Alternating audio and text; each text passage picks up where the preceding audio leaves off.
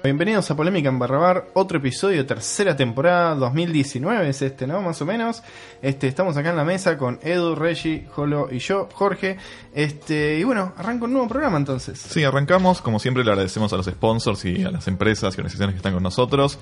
Área 3, el Museo de la Informática, Radio en Casa, que es donde estamos grabando esta tercera temporada. Y un agradecimiento especial a Cognizant, eh, Cognizant perdón, Ava, Churo, LX, Sonapsis, Edrans y Tocafón, que son los sponsors que ya tenemos confirmados para Nerdearla 2019. Muy bien, para quienes estén en búsquedas laborales o quieran referir a sus amigos que estén buscando un cambio, Medalia está buscando un software engineer para backend, MuleSoft está buscando un DevOps engineer con AWS, Substack y scripting. Sí. Así que después les vamos a dejar todos los links. También Elementum está buscando DevOps Engineer con conocimiento en Terraform, Linux, Amazon, Docker. OLX para el equipo de Properati está buscando un DevOps con conocimiento en Amazon, AWS, Google Cloud Provider y Kubernetes. Y Avatur está buscando developers que mm, sepan mobile, PHP y Java. Muy bien. Y continuando, siempre también mencionamos los eventos. La verdad es que tenemos la suerte de, que, de ser invitados a muchos eventos. Eh, como siempre les recordamos, el Museo de la Informática tiene la nueva muestra, la nueva muestra Revolución. Lo pueden visitar los, los viernes y sábados a partir de las 4 de la tarde. Está buenísima, tienen que ir. Tengo que ir. Súper accesible también. Eh, tenemos Flisol, un nuevo- una nueva edición de, edición de Flisol en todo el mundo. Flisol y Ecoparty son mis maneras de saber que pasó un año. Tal cual.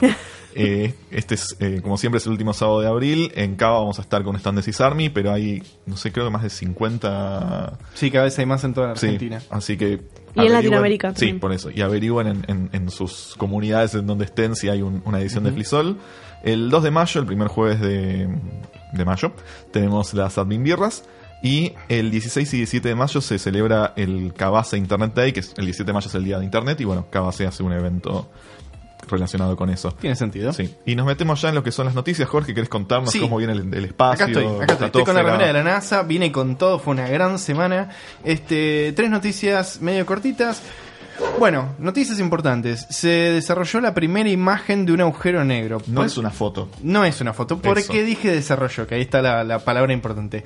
¿Por qué? Porque no hay manera de fotografiar con tecnología actual de manera sencilla un agujero negro. ¿Qué es un agujero negro? Es algo que básicamente no se puede ver, una cosa con mucha gravedad, este chupa toda la materia de alrededor de costado, pero la cuestión es que alrededor se forma como una aureola de, materia que se teorizaba que se podía llegar a medir. ¿Por qué medir? Porque se usan radiotelescopios, no telescopios ópticos, que en realidad es una forma de radiotelescopio, nada más que es la onda visual que vemos. Bueno, la cuestión es que con un radiotelescopio no se podía ver tampoco, este, y se empezaron a hacer un par de papers e investigaciones de si se podían usar muchos radiotelescopios para formar un radiotelescopio gigante con, con tipo 8 radiotelescopios alrededor del mundo. Este, y una piba, Katy Bowman, fue la encargada de, de liderar un equipo con el que desarrollaron un algoritmo y con datos de todos estos radiotelescopios que eran como 500 terabytes de cada uno, no había forma de transferírselos por internet. Y sobre todo recuerden que estos radiotelescopios suelen estar tipo desierto de Atacama, no es que tienen 100 gigas, este stream upside, downside, que- simétrico, claro. Entonces era como, no, así todos los discos, pum, pum, pum, externos, caja, todos llevarlos hasta el lugar, ¿Te hasta el que Meet. en uno de los primeros pro- programas de polémica hablamos del Snowball de Amazon? que Claro, con la sí, valijita sí, con sí, el tal cual, tal cual. Optimus Prime. camioncito de, de Amazon, llevarlos hasta, hasta el MIT, descargar todos los discos, conectarlos. El algoritmo funcionó y tenemos por primera vez en la historia una imagen en la que podemos ver cómo se percibe este, un agujero negro. Importantísimo, Einstein tenía razón, de nuevo, surprise no one. Este, pero nada, noticia súper importante. Eh, SpaceX, SpaceX logró algo increíble, tiene el Falcon Heavy, que es este gran cohete triple con el que había mandado el auto, ¿se acuerdan? Elon Musk. Es como, fue un gran stand publicitario, todos estábamos ahí con el Starman dando vueltas alrededor de la Tierra, plana para algunos. Este, la cuestión es que esa vuelta lo que pasó es que los boosters de los costados, los cohetes de los costados, landearon bien, volvieron a tierra bien, pero el del medio se hizo pedazos La plataforma. contra Of Course I Still Love You, que es la- el barquito robótico en el que descienden los, los cohetes de SpaceX. Esta vez funcionó, el Central Core estacionó en Of Course I Still Love You hermosamente, pero había muchas olas, así que al ratito se cayó de costado y se hizo percha. No pegan. Es- no, es- no se puede, no se puede así. Y otras que no los pegan. Y la, la última, pero que igual a mí me parece genial, yo me encantó el, el emprendimiento, es, ¿se acuerdan del Google X Prize? hace como 10 años Google había propuesto hacer un X Ah, Prize sí. de que, ok, si, si equipos alrededor del mundo, ustedes con sus amigos, si logran hacer un robotito que llegue a la luna, camine 200 metros y transmita una imagen y un video en HD, se ganaban 10 millones de dólares, creo. Eh, la cuestión es que Bereshit, eh, desde Israel, eh, siguió, a pesar de que el año pasado se dio de baja el premio del X Prize, por 300 días llegaron, es que es una lástima encima. Este, bueno, la cuestión es que Bereshit, este equipo de, de Israel, que significa algo así como, como Génesis, un- una cosa así, el es, es nombre... el primer eh, libro de la Biblia. Es- Este salió casualmente en un Falcon 9 de SpaceX, dio un par de vueltas a la Tierra, este cada vez más largas hasta llegar a la Luna, porque bueno, pobreza digna y no había para ponerle mucho mucho querosén para que llegue hasta la Luna, no usa querosén, es un chiste. Eh, la cuestión es que bueno, llegó a la Luna, en la Luna cuando estaba por descender a 10 kilómetros de la superficie lunar, sacó una imagen increíble, hermosa de la Luna, este pero se apagó el motor principal, no prendía y Se sin y se estrelló contra la superficie de la luna a 500 kilómetros por hora. Así que probablemente no quedó ni un pedacito. ¿Por qué es interesante para nosotros esto desde el punto de vista de sistemas? Por dos motivos. El primero, no pudieron tener sistemas redundantes por una cuestión de costos. Generalmente, tipo NASA, los robots tienen tres computadoras a bordo, tienen tres sistemas redundantes que las computadoras se preguntan entre sí si tienen un bit defectuoso, etcétera. Bereshit no lo tenía. Y encima, aparentemente, ahora que están analizando los datos, parece que todo este problema de que el motor no se encendió al momento del alunizaje fue por un comando que habían mandado previamente desde la Tierra y que no previeron que iba a desencadenar este, este final. Así que el postmortem de, de haber estrellado una nave a 500 kilómetros por hora en la Luna es un postmortem en el que me gustaría estar. Sí, error humano en definitiva. Error Fue humano. un- alguien mandó un comando, un dedo de más. Pero bueno, yendo a las noticias un poco más terrenales y, y bastante terrenales, eh, ¿ustedes usaron alguna vez Pager Duty? Sí, Sí. sí, No, mucho- yo no. más veces de la que me gustaría. Sí, tal cual. Tengo hasta una on-call selfie en Twitter. Claro. así que- Bueno, eh, Pager Duty es una aplicación, que una plataforma que se utiliza hace bastantes años ya para lo que es el manejo de rotación de guardias, manejo de incidentes y demás. Y eh, salió a bolsa, salió pública. La verdad es algo que yo no venía siguiendo. De repente, Pager Duty goes public. Eh, la acción estaba. Se lanzó a 24 dólares. En este momento está en 40, más o menos. eh, lo cual pasó de una evaluación de 1.3 billones de dólares a 3 billones de dólares. Así que los inversores están muy contentos. ¿Qué tiene Pager Duty además de hacer Pager Duty Alert, Pager Duty Alert? Tiene 11.000 clientes. Eso es lo que tiene que le permitió. ¿Nada más? Nada más, nada más. Y tiene como 4 o 5 grupos inversores que tenía anotados por ahí de cuánta plata levantaron. Eh, pero la, bueno, la Virgencita Cloud que habíamos hecho con, con Afib y Gabriel. Bueno, pa, yo puse una línea de código, pero. el rítmico. Claro. Un typo, ¿no? Este, pero creo que hasta la Virgencita Cloud tuvo más de 11.000 Bueno, pero que le paguen, ¿no? Es de, Ah, ah, bueno. no es- de visitas.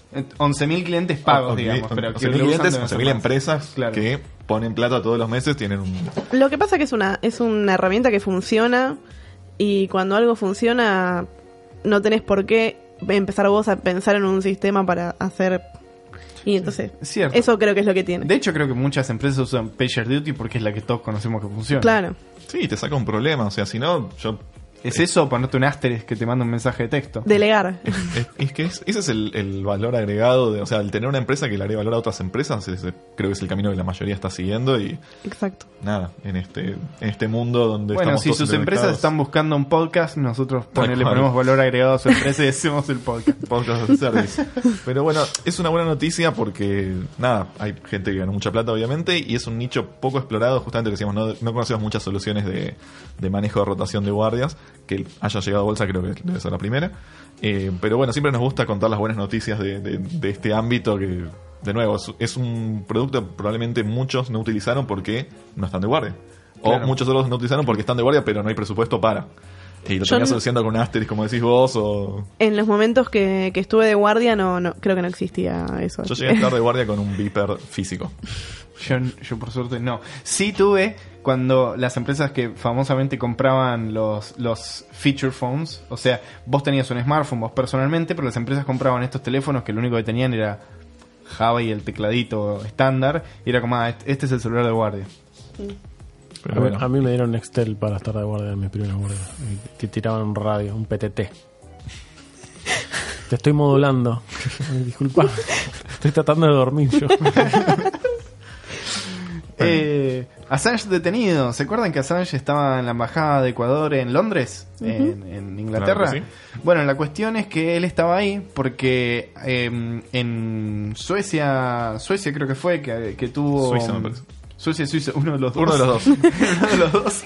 No son el mismo país. Claro. Eh, había, Suecia. Eh, había tenido como una denuncia de agresión sexual, una cosa así, que no era como. Era un mix en- entre acoso y violación, porque era como que no era totalmente consentido el si usar preservativo o no, era una cosa muy extraña. La cuestión es que Assange lo que decía era, yo tengo miedo de que yo voy a presentarme a ese juicio en el cual él dice que es inocente, pero Suecia después me va a regalar a los Estados Unidos.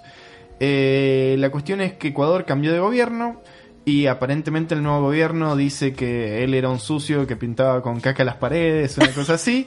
Este, y dicen que el embajador de Ecuador en Inglaterra se cansó y le dijo a la, pelo- a la policía metropolitana de, de Inglaterra, Llévenselo. llévenselo.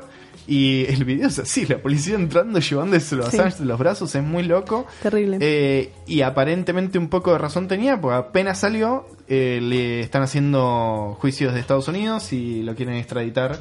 Sí. Ah, pensé que apenas salió se veía cómo estaba el interior de la caca. casa. Hay una foto que yo no las la verdad no, que el tipo andando en skate en, en- dentro de la, de la embajada. Si lo hizo es un genio. Yo vi eso, no, sé- no vi si estaba trucado no, no lo tomen como algo. Y pero si tenía asilo político, como. Y ya está. Bueno, Eh, la cuestión es que el meollo de la extraditación a Estados Unidos es por un archivo SAM, los, los que se acuerdan de para lo- manejar los logins de Windows, eh, que supuestamente manipuló con Chelsea Manning para, para robar información de Estados Unidos. Así que... Lo que sí vi que, eh, bueno, él, él ya había dicho, el día que me detengan va, va a salir como mucha data pública, que algo de eso salió. Era como en las películas que si lo detienen, Claro. si no ponía 42 en la computadora todos los días en la embajada. Pero Sí. ya no, nos sacó un montón de data pública hace unos años que eh, por eso es el problema. Bueno, pero ahora sacó más todavía, Muchísimo. no había sacado todo. Eh, pero que hay muchas cosas que son medio, o sea, que hay ransomware metido ahí, cosa de que si alguno se quiere bajar algo, tenga cuidado. Mm. Como siempre, que tenga cuidado que sí. se va a instalar. Pero bueno, eh, yendo también a otro ángulo, por ahí más relacionado también con lo que veníamos hablando de, de PagerDuty, está Overflow, que es un sitio al que nunca nadie hizo copy-paste, sacó su- los resultados de su encuesta anual de development, de, de- de desarrollo, eh, tuvo 88.000, más de 88.000 respuestas. eh, en, la verdad que es súper extensiva, lleva más o menos 20 minutos contestarla. Pregunta, Sí. si la encuesta la hace Stack Overflow, Sí. ¿no es más una encuesta de qué tipo de tecnologías usa la gente que tiene muchos problemas? Y pero es que toda la gente que trabaja en tecnología tiene muchos problemas, como estamos hablando fuera de micrófono. Eh, sí, a ver, es, Stack Overflow es un sitio que tiene 50 millones de visitas mensuales. Eh, eso también marca algo de lo que es el, el- el- como el embudo de 50 millones de visitas a 88 mil respuestas, que igualmente es un número enorme, 88 mil alrededor del mundo. Pero bueno, evalúan varios criterios, tienen varias cosas que no solo van el, el tema salarios y gender gap, sino también como, no sé, progresión de carrera, qué cosas le gusta hacer a la gente fuera de, de- del trabajo. Pero bueno, por ahí lo, interesante es algo que nosotros, modestamente desde estas latitudes, vimos también en la encuesta de, de CISARMI. Los lenguajes más utilizados son JavaScript, HTML, CSS, Python, las bases de datos AtentoEdu, MySQL, Postgres y SQL Server. Y las plataformas utilizadas son Linux, Windows y Docker. Eh, de nuevo, vimos exactamente los mismos resultados en CISARMI. La diferencia es que estuve viendo cuánta participación hubo desde Argentina en la encuesta de Stack Overflow y hubo unas 500 personas. O sea, Stack Overflow no está haciendo un, un esfuerzo demasiado grande en todo lo que es Latinoamérica, eh, pero sí es indiscutiblemente líder en Estados Unidos, en Europa y también en, en Asia. Es el sitio nada, de, de referencia para toda la gente que trabaja en sistemas, básicamente. Si Stack Overflow quiere venir a comprar help.cisarmi.com.ar, eh, estamos disponibles Sí, tal para cual. eh, charlar al respecto. Absolutamente. Linux, Windows, Docker. ¿Les parece como plataformas? Y Docker corre sobre Linux y Windows, ¿no? Sí, pero programás, pero tus binarios son o para Linux o para Windows, no, no son... O para Docker, que es, que es para correr en cualquier lado en container. Para mí es más filosófico, como si, bueno, containerizado, que hoy en día es Docker. Algunos dicen que mañana va a haber otras plataformas. O hay una alianza ya de containers abiertos. Sí. Sí. es más que nada para mí la idea de, bueno, ahí usar más tu código para paquetes que van a correr en algún lado y no tanto Windows o Linux. Por ahí la discusión Windows-Linux es más el, el soporte de la plataforma, Claro. de dónde desarrollas o Sí. dónde corres todo. ¿no? Y sigu- siguiendo con lo que es el- las encuestas, básicamente nosotros en CISARMI hicimos una encuesta de burnout que continúa un poco lo que hemos hecho en 2014 y dejamos evidentemente abandonado, que en ese momento se llama encuesta de insatisfacción laboral. Eh, y en este caso, y es algo que también estamos hablando en lo que va a ser la mesa de polémica que van a ver dentro de unos días, eh, de nada, de cómo la gente pasa sus días en el trabajo y cómo eso afecta a su vida personal. Eh, tuvimos casi unas 500 respuestas. Y es más o menos lo que ya vimos hace cinco años, básicamente. Sabemos que los niveles de agotamiento físico mentales no son sostenibles a lo largo del tiempo y convierten lo que hablamos de nuevo en la mesa de superhéroes en, en mártires. Eh, y también he sabido que la gente que está feliz en el trabajo tiene bajos niveles de burnout y viceversa, gente que está bastante infeliz, por más que esté infeliz, por más que no esté activamente trabajando, siente este, este síndrome de estar quemado, de, de no poder cortar con el trabajo y demás. ¿Había gente que dijo que estaba feliz? Sí, había gente sí, sí, sí. No, hay de todo, hay casos muy preocupantes, como decía Edu. Que Hay que dejar de de, hay, hay que hacer que Giva no conteste más encuestas. Es verdad, no- nos, nos rompe un poco la balanza la gente que trabaja en, en empresas que se ocupan por el bienestar de, de Pero, la la- gente. o sea, la gente que estaba feliz, eh, ¿qué, ¿qué tipo de trabajo hacía? Quiero decir, porque cuando uno es junior, o, o no sé si junior, pero cuando vos entrás quizás los primeros días, el primer tiempo a una empresa, como que estás un poco más relajado que si estás hace tres años. Entonces, como que me- más que nada eso Tipo iba la, primer- pregunta. La primera semana, cuando Claro, te muestran es que hay snacks. No, pero el periodo Claro. de enamoramiento que pasa en cualquier tipo de relación, ya sea laboral, afectiva. Tal cual, tal cual. Entonces uno puede estar feliz ahí, pero... No, o sea, me, me encanta que, que la gente sea feliz. A mí me Sí, gusta obvio. mucho mi trabajo. Es y lo que tratamos de hacer desde Cisarmi. Tal cual, pero bueno, sí. eh, bueno, es- por ahí tomo esto como para hacer una invitación abierta a la gente que quiera analizar. La data está pública, está en el blog de Cisarmi, vamos a dejar el, el link. Buenísimo. Eh, quien quiera analizar la, la data lo puede hacer y estaría buenísimo hacer una devolución y, y abrirlo. Aprovechamos también para agradecerle a, primero que nada, a la gente que contestó. La encuesta era larga. Eh, también a, Mar- a Marcos y al grupo de investigación que son los que propusieron hacerla y los que también están viendo los resultados. Y, pero tomo también lo que decís vos, Reggie, de en OpenQ, que es el sitio donde pueden calificar empresas, pueden ver también lo que es la felicidad en algún punto de trabajar en una empresa y hacer sus propias conclusiones. Yo personalmente no creo que haya empresas que sean absolutamente un 1 y absolutamente Sí, un sí, 10. Sí, obvio. Sí, obvio. sí. Yo estoy muy, muy en contra, como empleado lo digo, de, de la gente que pone uno. O, que, o a veces cuando ponen 10 también. Es Es, que- como, no me sirve, no me sirve como parámetro que, que me endulces lo que realmente es imposible que sea todo un 10 y que me pongas a todo uno es, dale, che, chabón, chabona, me hicieron una oferta, quiero saber más o menos qué tan mal está, si la oferta me sirve. No me pongas un 1, 1, 1 porque te fuiste peleado con todos. Claro, es difícil a veces ser objetivo, pero bueno, sobre todo los que ponen todo 10, es como visible que hay un esfuerzo. Equipos de marketing, por favor, dejen de, de mandar 10, 10, 10 en todo. Yo nunca puse 10. Muy Yo tampoco. bien. Así que... Voy a, a volver un cachito para atrás y hacer Sí. un comentario en la gente que esté escuchando esta columna o este episodio de las noticias sobre la encuesta de burnout y se sienta tocada o sienta que conecta con alguna de las cuestiones de la encuesta, que se siente que está en el barro directamente, prácticamente a punto de mandar un telegrama, que se abra con un manager o que busque un mentor o que busque ayuda profesional. O sea, realmente no, no hay nada de malo en buscar un espacio en el cual revisar un poco las cuestiones personales como para ver si es real o no, que estamos mal o no. Sí, También puede buscar eh, gente que trabajó ahí, por ejemplo, en, en las birras, por decir algo. Bueno, obvio. Eh, la comunidad te da como ese soporte. Tal cual, o sea, gente que trabajó ahí y decir, mira, me pasa esto y porque te fuiste y quizás la otra persona se fue por otra cosa que no tenía nada que ver y te dice, te puede ayudar de esa manera, o sea, como que Claro. Sí. que no se quede, la- la- como que la onda es que no se quede, Sí, yendo a lo que dice Edu, uno también tiene el poder de tratar de cambiar esa situación. Muchas veces es una cuestión de management, de bueno, soy infeliz porque Sí. pero está bueno, como dice Edu, hablarlo con alguien y tratar desde uno de, de- de revertir esa, situación. No siempre es 100%, primero que nada, obligación de la empresa saberlo, o, o del cliente, o lo que sea, pero sí está bueno, sí, de darlo a conocer. Bueno, y hablando de hablar las cosas, ¿no? Como de, de- de comentar los problemas que uno tiene en el trabajo, eh, se filtraron unos mails internos de, de Microsoft eh, sobre acoso sexual. Una chica le había pedido como ayuda a un compañero por mail porque hacía como seis años que no la promovían y mm, un mail interno y empezaron a, opinar un montón de otras chicas que en los mails son como 90 páginas que, que todas contaban lo mismo, que no las promovían o que les pedían cosas para la promoción o eh, incluso que ocupaban cargos administrativos cuando tenían roles más técnicos.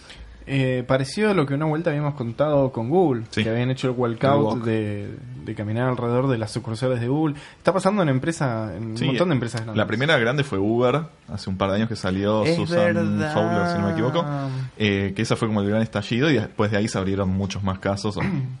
Pasa eso. Sí. Eh, pero bueno, sí, es. En, en lo de Google también ha sido como muy grande y fue, como decís vos, manifestaciones en todas las oficinas globales de, de Google, de Sí. eso. Sí, lamentablemente pasa en empresas grandes como en empresas chicas en, en- en todos lados. Sí, sí, estadísticamente me imagino en las empresas grandes al tener, que yo, Microsoft tiene como 30.000, 40.000 No, empleados. más es muy sí. fácil que, que se te filtre gente de mierda en el camino. Sí, esperemos que bueno cambien las cosas claramente. Sí, hoy en día también hay, cada vez hay más empresas, y lo vemos también acá en Argentina, que están teniendo como un, aunque sea una persona, no sé si un departamento, pero una persona que se empieza a ocupar, que, que tenga background o recorrido realmente en lo que es diversidad, inclusión, género y demás, porque muchas veces todo esto recae en el Departamento de Recursos Humanos, que no siempre está preparado para estos casos, y en muchas empresas de las que conocemos no hay lo que es un Departamento de Recursos Humanos en sí, sino es gente de recruiting, que Claro. por cercanía, porque bueno, están ahí, eh, termina ocupando ese rol. Sí, eh, acá en- en Microsoft eh, había pasado que cuando fueron a hablar con los recursos humanos, como que los recursos humanos hice- dijeron, bueno, no sé, hay que investigar, que qué tenía sé yo. puesto ella. Algo así. Y a partir de que empezó a salir en los medios, ahí los de recursos humanos dijeron, no, qué horror, Ah, qué es lo que está está, pasando. claro. Y ahí como que se pusieron un poco más las pilas, pero bueno, al principio, cuando fue solo denuncia interna, no, no le dieron mucha bola. Bueno, y mm, ¿se acuerdan que en el episodio anterior estuvimos hablando de MySpace? Que Sí. Jorge, vos tenías MySpace. MySpace, sí.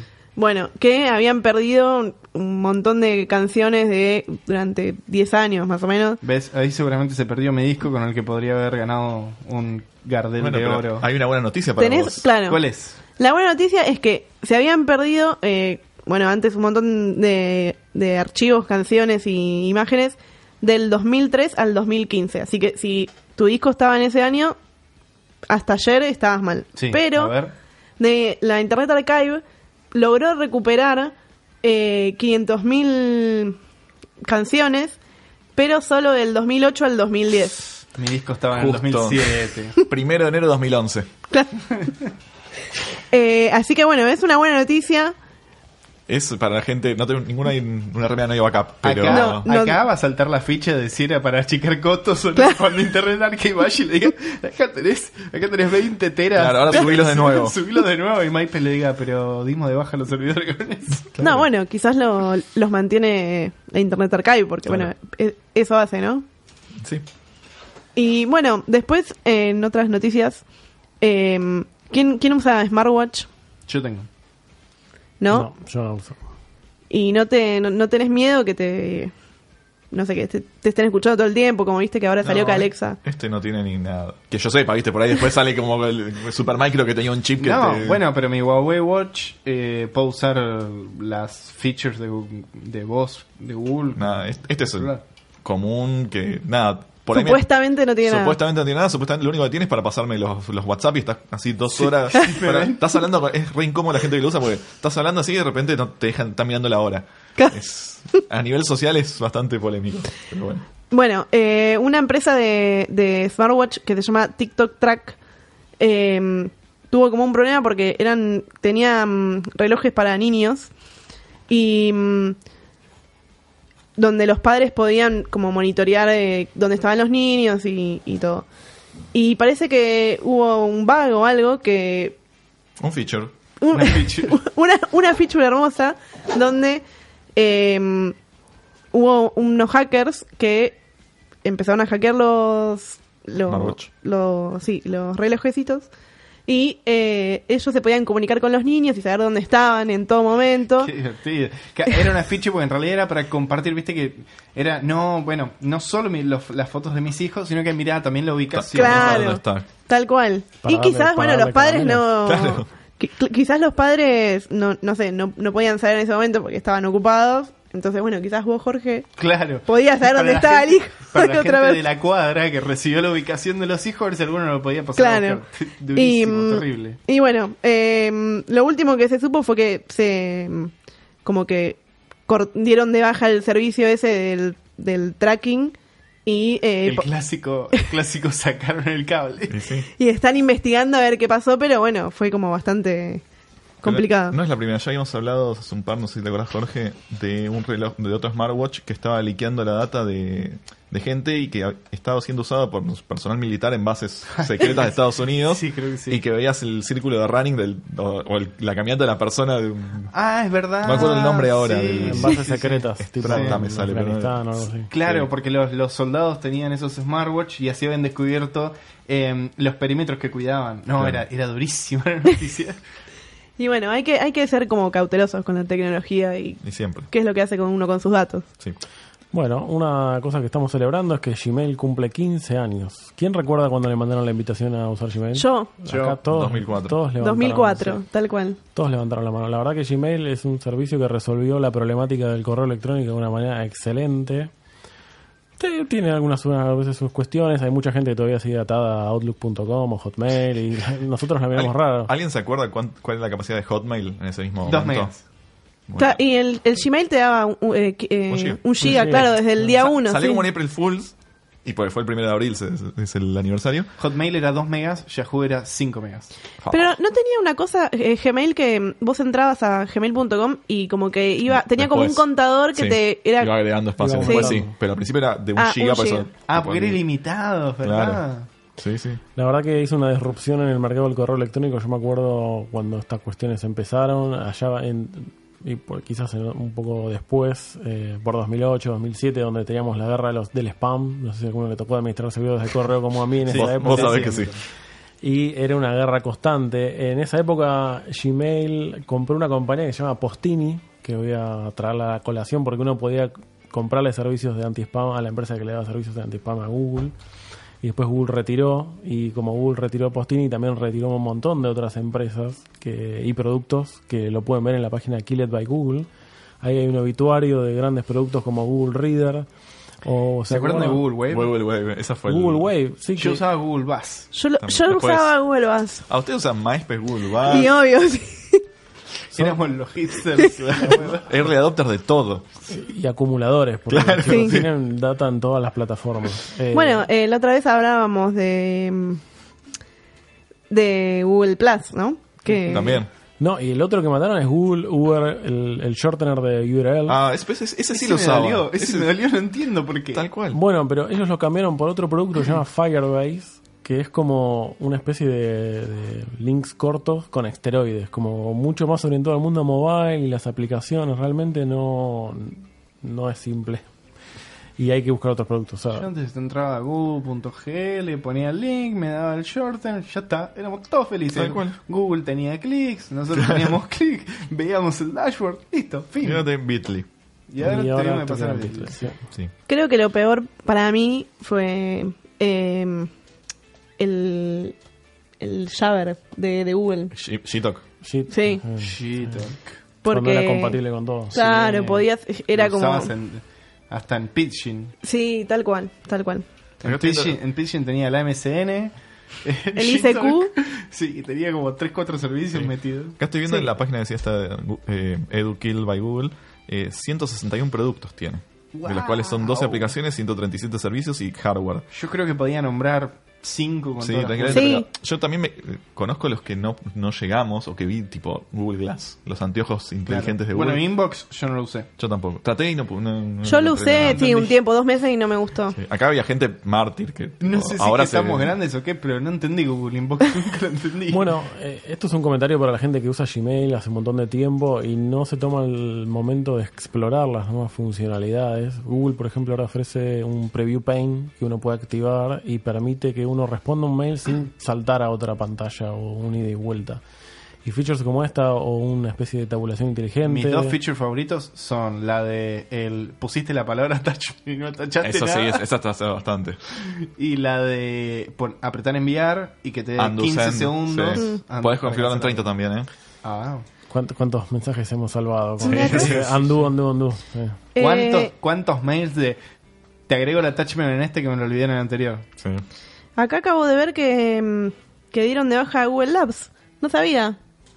Nadie usaba Google Labs. No. No. No. Gmail, o sea, los labs de Gmail. Claro, y Ah, parece sí. que, que, que lo dieron de baja, mira. Ah, no sabía. Bueno, eh, continuando con cosas, no sé, también relacionadas en algún punto de proyectos que no salen como uno esperaba. Eh, ¿Alguien ve Game of Thrones? Sí. Sí, Jorge No. y yo. No. Sí, ok, bueno. Eh, ¿Trataste de verlo el domingo? Sí. ¿Pudiste? Eh, hice trampa como, como los últimos años, pero sí. Ok, bueno. Yo creo que al final todos terminamos haciendo trampa. Igual hice trampa, hice trampa legal, creo, para mí. Es el servicio de streaming que uso, lo conecté dos horas antes, lo loqueé contra el Chromecast, murió la aplicación, pero el, el UDP del streaming queda pegado al Chromecast, entonces lo vi Quedó. sin pérdida. Buenísimo. Aparentemente, y aparentemente no, porque lo vi, lo, lo vi en carne propia, se repitió lo mismo que se había repetido en 2017, lo mismo que pasó en Es 2017. la tercera temporada que contamos lo mismo. Pero es increíble, chicos, ¿no? ¿Por qué no ponen algo de, de- de inversión en esto? Si alguien de HBO Go quiere comunicarse para que Pero charlemos nos un hemos ratito- comunicado, nos hemos comunicado y la respuesta que obtuvimos fue no se puede hablar de esto. Pero bueno, si quieren comunicarse no hay ningún problema, nos encantaría. Eh, pero bueno, la noticia es esa, que el streaming cayó en todos lados. Sigo diciendo lo mismo. Hubs con la gente que Sí, labura de esto, porque por seguramente, seguramente no es fácil, seguramente hay mucho quilombo de fondo. Ahora, Sí. del otro lado, se nota que no quieren ponerle plata para resolver el problema, Sí. porque no puede pasar por tercer año consecutivo que no sepan cuánta gente se va a Sí. conectar a verlo. Lo que estuvimos buscando, acá me, me- me recuerda Reggie, es eh, si había una estadística de Pornhub, porque el año en 2017, que fue la última temporada, la temporada anterior, digamos, sí sacaron un análisis de cómo había caído el tráfico a Pornhub cuando fue el estreno del capítulo y lo busqué para este año, dije, porque tiene que haber pasado, obviamente, Y sí. y no. O por ahí sí, porque como estaba caído la gente fue a Pornhub. No Claro. sabemos. También sería interesante ver las categorías. Quizás deberían estrenar el capítulo de En Pornhub. Thrones En Pornhub. A través de Pornhub. Uh. ¿Y porque ¿cuán- cuándo se cayó Pornhub? ¿Qué Nunca. estadísticas tenemos? Nunca. Nunca. Nosotros siempre que Tienen- entramos andamos. Tienen hasta DNS redundante. Me contaron. Claro. Esa gente no se cae. Bueno, los, los- los oyentes nos dicen eso. Dos cortitas de hackeos. Eh, los Teslas. Los, te- los autos Tesla son bastante seguros. eh, suelen tener prices muy buenos para los hackers que buscan vulnerabilidades, etcétera. Eh, entonces suelen estar actualizados eh, convenientemente. Ahora la cuestión es que a unos locos se les ocurrió algo muy bueno que fue, en vez de hackear el auto propiamente dicho, fue hackear el ambiente para que el auto se vea comprometido. Entonces lo que hicieron fue en la calle pegaron unos stickers eh, muy chiquitos, cuadraditos blancos, en el medio de una, de una avenida, como apuntando a que tu line, tu carril, se, se corría hacia la izquierda. Y el Tesla automáticamente por el autopilot se corrió para el carril de la izquierda, así de la nada. Y el carril en realidad seguía de largo. Entonces lo que argumentaban era que podían llegar a mentirle a un Tesla para hacerlo que colisione con otro auto o generar Claro. que los de atrás no sepan qué pasa y termine colisionando. Eh, y la otra relacionada con hackear con autos es que hackearon la aplicación Car2Go, que es esta que te permite, como con las bicicletas en algunos países, que vos pagás, qué sé yo, vas a buscar el auto y lo usás alquilado. Autos de service. Claro, eh, la cuestión es que hackearon la app y bueno, se llevaron aparentemente hasta ahora unos 100 Mercedes-Benz eh, que no los encuentran. Y la aplicación Car2Go básicamente lo que tuvo que hacer es parar el servicio, desconectar el cable y salir a buscar los autos y ver qué está pasando. Y encima de acá hasta que encuentren por dónde les entraron, las pérdidas que va a generar. Sí. Pasamos a una nueva parte que se llama Product Hunt o el producto cheto para los amigos. Es que me llama la atención. En el último evento que hicimos de Cisarmi respecto al cumpleaños de Docker, hablamos de MongoDB un poco, ¿no? De las bases de datos no SQL y salió un producto que se llama ToroDB que te permite transformar tu base de datos MongoDB al mundo SQL. Lo que nos lleva a la pregunta, ¿Para ¿para, qué? Claro. necesitamos MongoDB? Si lo estamos metiendo en un lugar estructurado. Eh, Vamos a dejar el link en el video como para que lo puedan probar. Pero bueno, si tienen un MongoDB y lo quieren trasladar a, una, a un Postgres, te pueden usar este producto. Ok.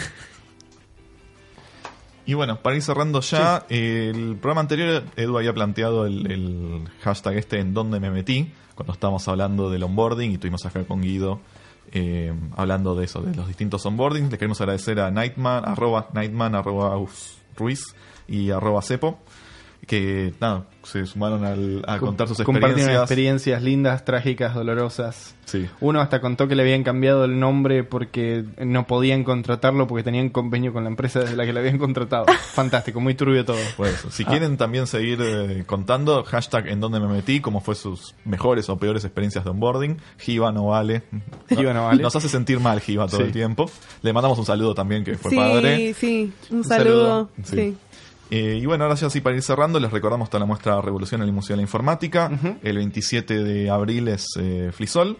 Y no se pierdan que dentro de unos días va a estar la mesa que tuvimos acá mismo con Andrea hablando sobre Game of Rolls. Game of Roles. También si quieren participar con el hashtag Game of Roles Sí. eh, para contar los distintos roles, sombreros que, que utilizan habitualmente en Ujú. sus trabajos. Nada erótico, por favor. O sí, sí, o en relación a sería lo más divertido, sí, por favor, sí. Eh, no sé si hay algún comentario final quieren hacer. Bueno, La verdad que no. ¿no? ¿Está todo bien, Edu? Compartan. el- la verdad que usamos mucho el feedback de la gente en Twitter Sí. y nos ayuda a construir un, un producto más polémico y, y más entregado a la comunidad. En Twitter, eh, Instagram, Facebook, en YouTube, en Todos cualquier lados. red En sus social, heladeras, en sus relojes inteligentes. en las birras, ya saben dónde encontrarnos. Hasta la próxima.